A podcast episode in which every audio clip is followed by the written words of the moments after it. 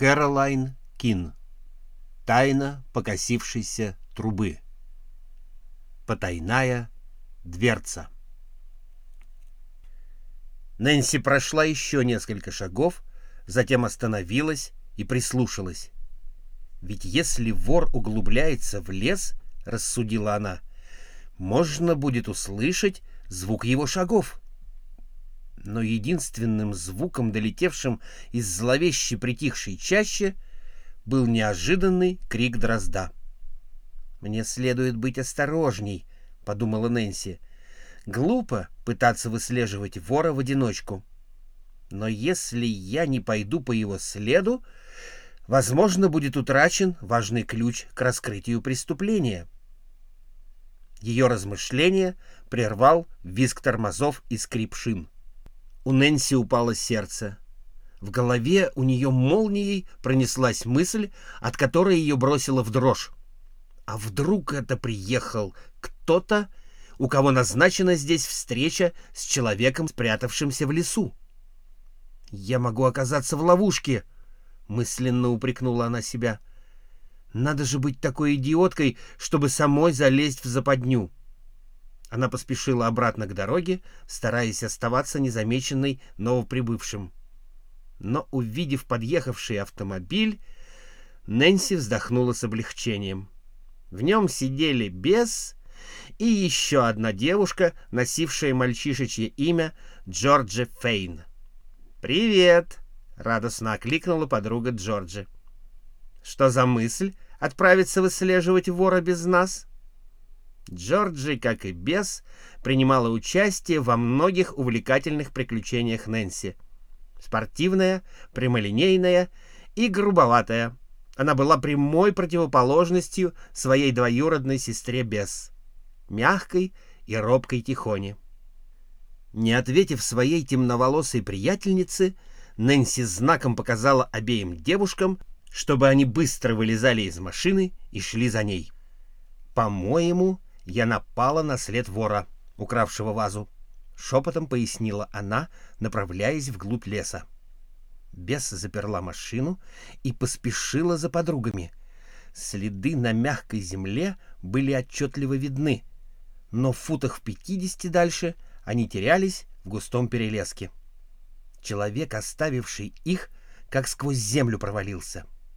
«Вот тена!» — разочарованно промолвила Нэнси. «А чего ты ждала?» — усмехнулась Джорджи. «Что он станет тебя дожидаться?» «Я точно не знаю, тот ли это человек, который украл вазу», — сказала Нэнси неохотно, поворачивая обратно. «Но одно я знаю наверняка. Он не очень высокого роста». «А как ты догадалась?» — спросила бес. «У него маленький отпечаток ноги и короткий шаг. Кроме того, он носит ботинки с толстой подошвой», — ответила Нэнси. «Черт возьми!» — воскликнул Джорджи. Это было одним из ее любимых выражений. «Ты меня поражаешь!» «Объясни мне про ботинки», — спросила Бесс. «Эти следы глубже, чем обычные. А к тому же вот фабричная марка». Нэнси показала на четкий отпечаток каблука. Вчера я случайно прочла в газете объявление, рекламирующее этот фасон обуви с внутренним каблуком и толстой стелькой. «Нэнси, что ты задумала?» — спросила Джорджи. «Бесс рассказала мне про пропажу вазы и слоника. Ты из-за этого приехала сюда?» «Не совсем. Я ехала в Мейсонвилл искать покосившуюся трубу».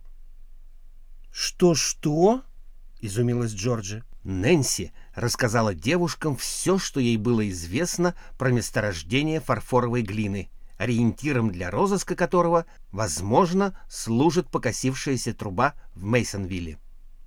«А мы как раз туда едем», — обрадовалась Бес. «В этот чудесный магазин одежды рядом с гостиницей. Что, если нам потом встретиться и вместе поесть?» «Отлично», — ответила Нэнси. «Встретимся в час у гостиницы». Бес и Джорджи быстро влезли в машину и поехали следом за Нэнси. На окраине Мейсонвилла Нэнси притормозила и на прощание помахала подружкам рукой, а сама отправилась на поиски покосившейся трубы. Она принялась медленно колесить по городу, объезжая его постепенно сужающимися кругами и напряженно высматривая своими зоркими глазами трубу, которая бы покосилась на бок, согнулась, искривилась или как-нибудь еще отклонилась от вертикальной оси. Через полчаса ей стало казаться, что никогда в жизни не видела она такого множества дымовых труб. И вдруг она ее увидела.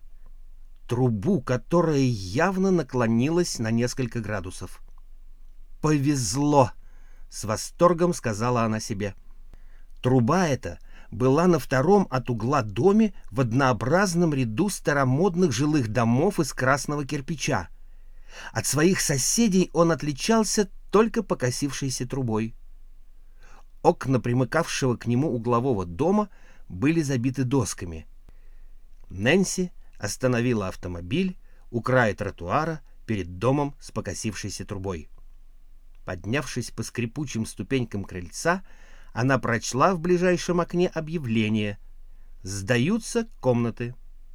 Нэнси нажала на кнопку звонка. Минуту спустя дверь приоткрыла пожилая седая женщина, вытиравшая руки о фартук. Она поправила очки на носу и вопросительно посмотрела на Нэнси. Юная сыщица улыбнулась и, чуточку стесняясь, проговорила. «Я понимаю, это звучит немного глупо, но я искала покосившуюся трубу. И ваша первая, которую я нашла. Мне сказали, что такая труба, возможно, как-то связана с фарфоровой глиной. — С фарфоровой глиной? — медленно переспросила женщина. — Что вы имеете в виду? Лицо ее выражало недоумение. — Пожалуй, мне следует представиться, — сказала Нэнси. — Меня зовут Нэнси Дру. — Нэнси Дру? Удивленно перебила женщина. «Из Риверхайтса?» Нэнси кивнула. «Ваша домоправительница миссис Груин?» Теперь пришла очередь Нэнси удивляться. «Да? А вы знаете Ханну?» «Еще бы!» — посмеиваясь, сказала пожилая дама. — я помогала матери Ханны ухаживать за ней, когда она была маленькой. Она шире открыла дверь и отступила назад. «Заходите и присаживайтесь. Меня зовут миссис Уэндалл». «О, Ханна рассказывала мне о вас», — улыбнулась Нэнси. «Я давно хотела с вами познакомиться». Нэнси прошла в аккуратно прибранную старомодную гостиную и села. Мисс Уэндалл, сняв на ходу фартук, уселась в кресло-качалку. «Как поживает Ханна? Я давно ее не видела». «О, превосходно!» — вежливо ответила Нэнси и снова завела разговор о фарфоровой глине. Мисс Уэндалл задумалась на мгновение и затем сказала — я уже несколько лет живу в этом доме, Нэнси, и никогда не видела месторождения фарфоровой глины, где бы то ни было в здешних краях. Я ничего об этом не слышала. Хотя, постойте-ка, — добавила она, покачиваясь в кресле, — у меня есть кое-что, что, может быть, вам поможет. На чердаке у меня стоит старый сундук. Он принадлежал еще мистеру Питерсону, который продал мне этот дом. Теперь его уже нет в живых. А в сундуке лежат какие-то старые бумаги и географические карты. Я давно собиралась посмотреть их, да все руки не доходят. Старею, наверное. Любопытство притупилось. Нэнси рассмеялась. «Сдается мне, — продолжала мисс Уэндл, — что если наша покосившаяся труба имеет какое-то отношение к фарфоровой глине, которую вы ищете. Об этом, возможно, упоминается в этих бумагах. Нэнси слушала со все возрастающим интересом. «Мне бы хотелось взглянуть на них», — сказала она миссис Уэндл. «Хорошо», — согласилась та. «Я принесу ключи». Она сходила за ключами на кухню, и они медленно поднялись по узкой крутой лестнице на третий этаж. Мисс Уэндл тихонько постучала в дверь комнаты. «Я уверена, что мистера Маннинга нет дома. Мистер Маннинг снимает у меня эту комнату», — пояснила она. «Он почти никогда не бывает здесь днем». Ответа на стук не последовало, и она вставила ключ в замок. Как раз в этот момент зазвонил дверной звонок. Похоже, каждый раз, когда я поднимаюсь наверх, в дверь кто-нибудь звонит, вздохнула миссис Уэндл. Заходите в комнату, сундук стоит в чулане. Нэнси вошла в небольшую комнату с одним единственным окном. Ее простая обстановка состояла из железной кровати, комода и пары стульев с прямыми спинками. Дверь чулана находилась за умывальником, стоявшим на деревянном столике под зеркалом. Нэнси подошла к двери и открыла ее. Ох! У нее перехватило дыхание. Через проем на месте одной из панелей с задней стены чулана входил человек. С быстротой молнии он отпрянул назад, панель задвинулась, закрывая проем, и со щелчком встала на место. «Мисс Уэндалл, идите сюда!» — во весь голос крикнула Нэнси. Она быстро сдвинула в сторону пару костюмов, висевших на вешалке, и попыталась открыть потайную дверь. Панель не поддавалась. Нэнси осмотрела узкие щели в задней стене чулана, обозначавшие контуры потайной дверцы полутемном чулане они легко могли остаться незамеченными. Затем она повернулась перепуганной хозяйке дома, прибежавшей на ее зов. Только что через потайную дверь в задней стене этого чулана выскользнул человек, — выпалила Нэнси. — Боже праведный! — изумленно воскликнула миссис Уэндалл. Ее начала бить нервная дрожь. Никогда ничего подобного не слыхивала.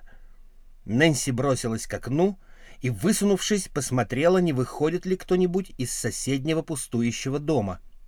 Никого не заметив, она сбежала вниз и выглянула на улицу. Незваный гость не появлялся. Наверное, он прячется за панелью. Нэнси поделилась этими соображениями с мисс Уэндалл. Может, взломаем ее? — «Если вы считаете нужным», — неуверенно протянула пожилая женщина. «В подвале есть топор». Нэнси разыскала топор и вернулась на чердак. «Отойдите в сторонку, мисс Уэндалл», — предупредила она, занося над головой топор. Несколько раз девушка рубанула по панели с секретом. Панель дрогнула. Еще удар, и часть стены упала назад в пустое пространство. Нэнси шагнула в узкий проход. Секунду поколебавшись, миссис Уэндалл последовала за ней. Они очутились в чердачной комнате углового дома. Комната была пуста. Человек, ушедший через потайную дверь, исчез. Нэнси подошла к двери. Она была заперта — но заперто изнутри. В замочной скважине торчал ключ. Значит, вор ушел не через дверь. Она заглянула в чулан. Тут миссис Уэндалл прямо обмерла от страха. Но никто не скрывался в его пустом, затянутом паутиной пространстве. Озадаченно соображая, куда же мог подеваться тот человек, Нэнси заметила, что единственное очень грязное окно в комнате полуоткрыто. Распахнув его настежь, она выглянула наружу и как раз вовремя, чтобы увидеть на краю высокого забора, окружающего задний двор, руку человека, только что перемахнувшего через забор, но еще не спрыгнувшего вниз. Рука тотчас же исчезла. Гнаться за ним, как поняла Нэнси, было бессмысленно. Слишком уж он ее опередил. «Надо бы позвонить в полицию», — посоветовала она. «Боже мой!» — вздохнула миссис Уэндл. «Вот уж никогда не думала, что мне придется иметь дело с полицией». «Интересно, как же он спустился вниз?» — размышляла Нэнси. Еще немного высунувшись из окна, она нашла очевидный ответ на свой вопрос. В каком-нибудь футе от окна проходила водосточная труба, оплетенная толстой виноградной лозой. Спуститься на землю, цепляясь за эту лозу, было совсем нетрудно. Миссис Уэндалл громко чихнула. Эхо от ее чиха прокатилось по всему затхлому чердаку. «Фу, какая пыль!» — сказала она. «Нэнси, как вы думаете, что все это значит?» «Не нравится мне это». Обведя взглядом комнату, Нэнси увидела на полу несколько свертков. Они были обернуты газетами и перевязаны бечевкой. Девушка наклонилась над одним из них и тщательно его осмотрела. Газета была на китайском языке. Быстро развязав бечевку, Нэнси развернула сверток. В нем оказалась прекрасная китайская фарфоровая ваза с изображением цветущего лотоса. Она развязала второй узел, потом третий. В них тоже были изящные восточные вазы. Миссис Уэндалл изумленно уставилась на эти чудесные изделия. «Господи Боже!» — воскликнула она. «Вазы-то откуда взялись?» У Нэнси была одна догадка на этот счет, но она решила пока не говорить о своих подозрениях. «Не беспокойтесь», — сказала Нэнси. «Все будет в порядке». Миссис Уэндалл спустилась вниз. Подождав минуту-другую, Пока уйдет один из ее жильцов, она позвонила в полицейское управление. Тем временем Нэнси развернула оставшиеся свертки. В каждом было по прекрасной восточной вазе. Она надеялась найти среди этих вещей вазу эпохи Мин и нефритового слоника, принадлежавших мистеру Суну. Но, к ее разочарованию, их тут не оказалось. Девушку заинтриговали китайские газеты — Тщательно расправив одну из них, она оторвала кусочек и сунула к себе в сумочку. Прибыли двое мейсонвильских полицейских, и миссис Уэндалл тотчас же поведала им, каким умелым детективом выказала себя Нэнси. Нэнси улыбнулась и объяснила, что произошло. «Как выглядел тот малый?» — спросил один из полицейских Маккан. Нэнси ответила, что, к сожалению, недостаточно хорошо разглядела человека, забравшегося в дом, чтобы опознать его. Он входил через потайную дверь, низко опустив голову. — Похоже, вы обнаружили кое-что существенное, мисс Дру, — заметил полицейский Маккан, поднимая с пола вазу с цветками лотоса. — эта вещь соответствует описанию вазы, похищенной на прошлой неделе из Мейсонвильского музея. Что вам известно, мэм, о всех этих вазах? — спросил он, поворачиваясь к хозяйке. Миссис Уэндалл очень разволновалась, но Нэнси, стараясь ободрить, обняла ее за плечи и, пожилая женщина, запинаясь, сказала, «Мне ничего о них не известно». «Кто живет в этой комнате?» — спросил полицейский, возвращаясь через проем в комнату на чердаке. Миссис Уэндалл рассказала, что полгода назад сдала комнату некоему Джону Маннингу. Он попросил его не беспокоить, так как, по его словам, он писал книгу и не хотел, чтобы его отвлекали от напряженной работы. «Эта потайная дверь, — сказала она, — приводит ее в полное недоумение».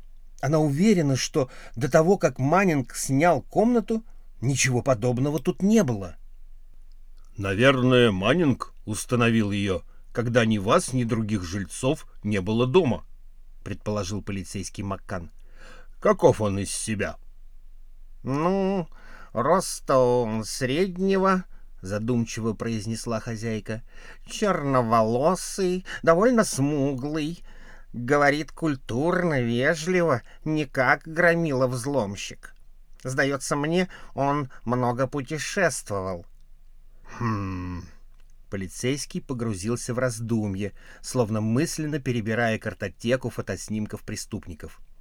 Да, и еще у него пронзительные черные глаза, быстро добавила миссис Уэндалл.